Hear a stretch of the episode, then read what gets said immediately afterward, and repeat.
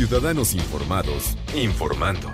Este es el podcast de Iñaki Manero, 88.9 Noticias. Información que sirve. Tráfico y clima cada 15 minutos.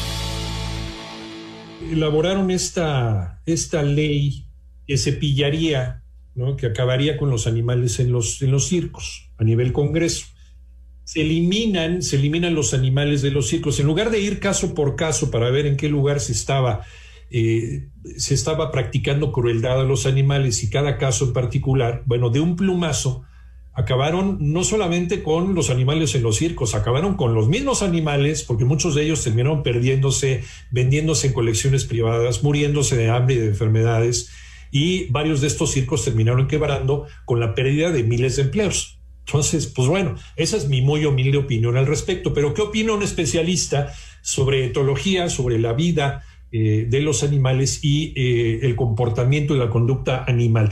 Pero Rodrigo González, especialista en comportamiento de perros, director de la sociedad Ladrillos Ayudando y de la Escuela Canina Humanos Ladrando. ¿Cómo estás, mi querido perro Rodrigo? Buenas tardes. Hola, Iñaki, mañana que nos escucha. Pues mira, vaya tema polémico, como siempre, eh, específicamente porque todavía hay una sociedad eh, que busca seguir entreteniéndose a base del sufrimiento de estos pobres animales que, bueno, pues si nos vamos como siempre historia, esto pues ha sido desgraciadamente parte de nuestra existencia desde el inicio de las civilizaciones. Digo, Roma, Grecia, siempre tuvieron, eh, ya lo platicamos la vez pasada, eh, sus zoológicos y sus circos, que no tenían otro objetivo más que el de entretenernos. Entonces, era abusar y sigue siendo el hecho de tener un animalito en un circo dando un espectáculo, eh, pues en medio de un sufrimiento total. O sea, planteamos lo que dijimos también la vez anterior, está sacándolos de su contexto natural y esto ya acaba radicalmente con su posible felicidad, porque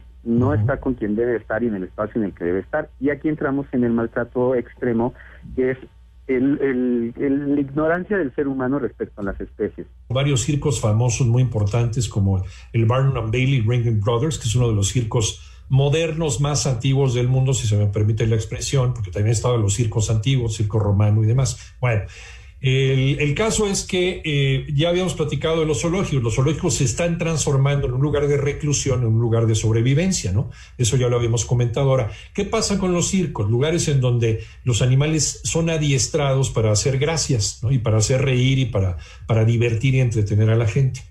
Eh, ¿Qué tanto hay de sufrimiento para el animal? Eh, a pesar de que a lo mejor se lleve en condiciones, así como tú le enseñas a tu perro a sentarte y le tienes la mente ocupada para que te dé la patita y se haga el muerto, ¿no? Y haga distintas gracias, o a los cuervos, o a todos estos animales tan inteligentes que tienen capacidad incluso de aprender cosas nuevas, eh, incluso hasta de hacer operaciones aritméticas, ¿no? Nos queda claro, los caballos, por ejemplo, son muy buenos para eso. Pero bueno, eh, ¿Qué tanta diferencia tiene el adiestrar a tu animal de compañía para que dé la patita y, el adiestramiento que se le da a un animal en un circo con eh, ningún nivel de, crueldad o de sufrimiento hacia el animal? ¿Se sigue considerando como maltrato animal?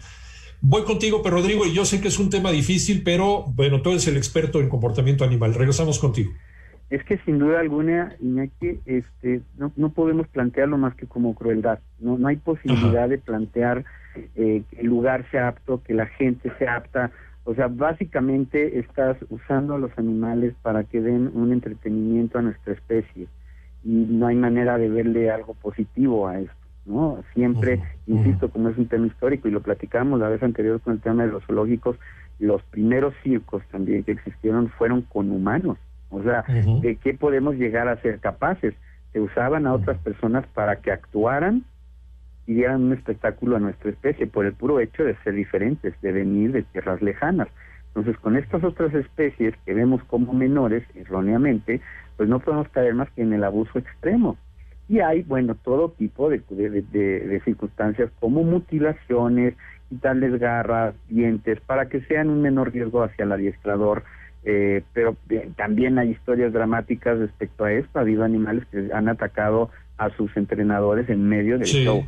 Entonces, bueno, entonces finalmente lo que aquí sucedió, sí a nivel mundial, planteando Latinoamérica, en un acto más de política, porque no podemos plantear que realmente un partido político busque el bienestar de nadie, especialmente de estas especies no humanas, eh, pues se hicieron las cosas mal, ¿no? Básicamente se prohibió que hubiera animales en circos y después, ¿qué hacemos con los animales? Hubo un intento y algunos pequeños logros de mandar algunos de estos animales incluso a reservas a Estados Unidos en donde se les rehabilitó y bueno, pues tuvieron un futuro menos cruel, pero en su gran mayoría, como bien tú planteabas anteriormente, fueron vendidos, vendidos a particulares, narcotraficantes, etcétera, y hay muchos que desaparecieron, que seguramente también fueron comprados o vetos a veces asesinados. Hay mucha gente que, ya lo hemos platicado, que le gusta tener un animal de estos por exótico, aunque lo tenga en situaciones no aptas.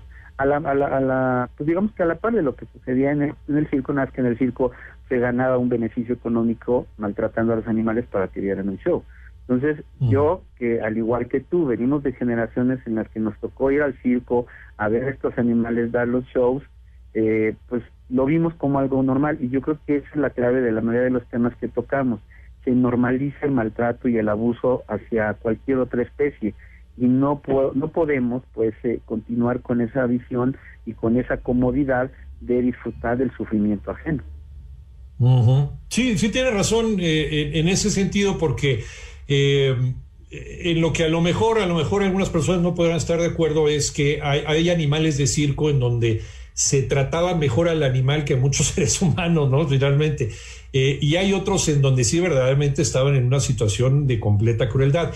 Y si ese animal sale del circo, como sucedió, el animal está destinado a la muerte, no hay otra, ¿no? Porque muchos de estos animales, y tú lo sabes muy bien, Rodrigo, eh, no se pueden rehabilitar para la vida salvaje. Han vivido toda su vida, toda su existencia con los seres humanos, están hechos al ser humano no los puedes reintegrar a su medio ambiente, sería condenarlos a muerte, no les darías una oportunidad de luchar por su vida.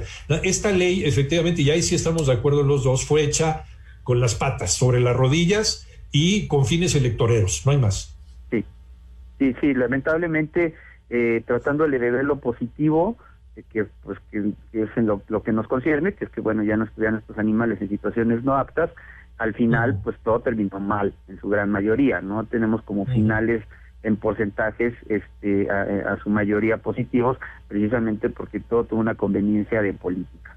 Entonces creo que lo, lo, que nos queda a, quienes lo vivimos, es decir, el lado negativo de ir a ver un animalito de estos a dar un show a base de maltrato y hoy en día enterarnos que ya no es así, es eh, básicamente crear conciencia de que es algo que debe literalmente de no volver a existir porque está en la sociedad siempre eh, la, herramienta básica para eh, permitir que se siga normalizando el maltrato eh, pues de todo lo que tiene que ver con vida, ¿no?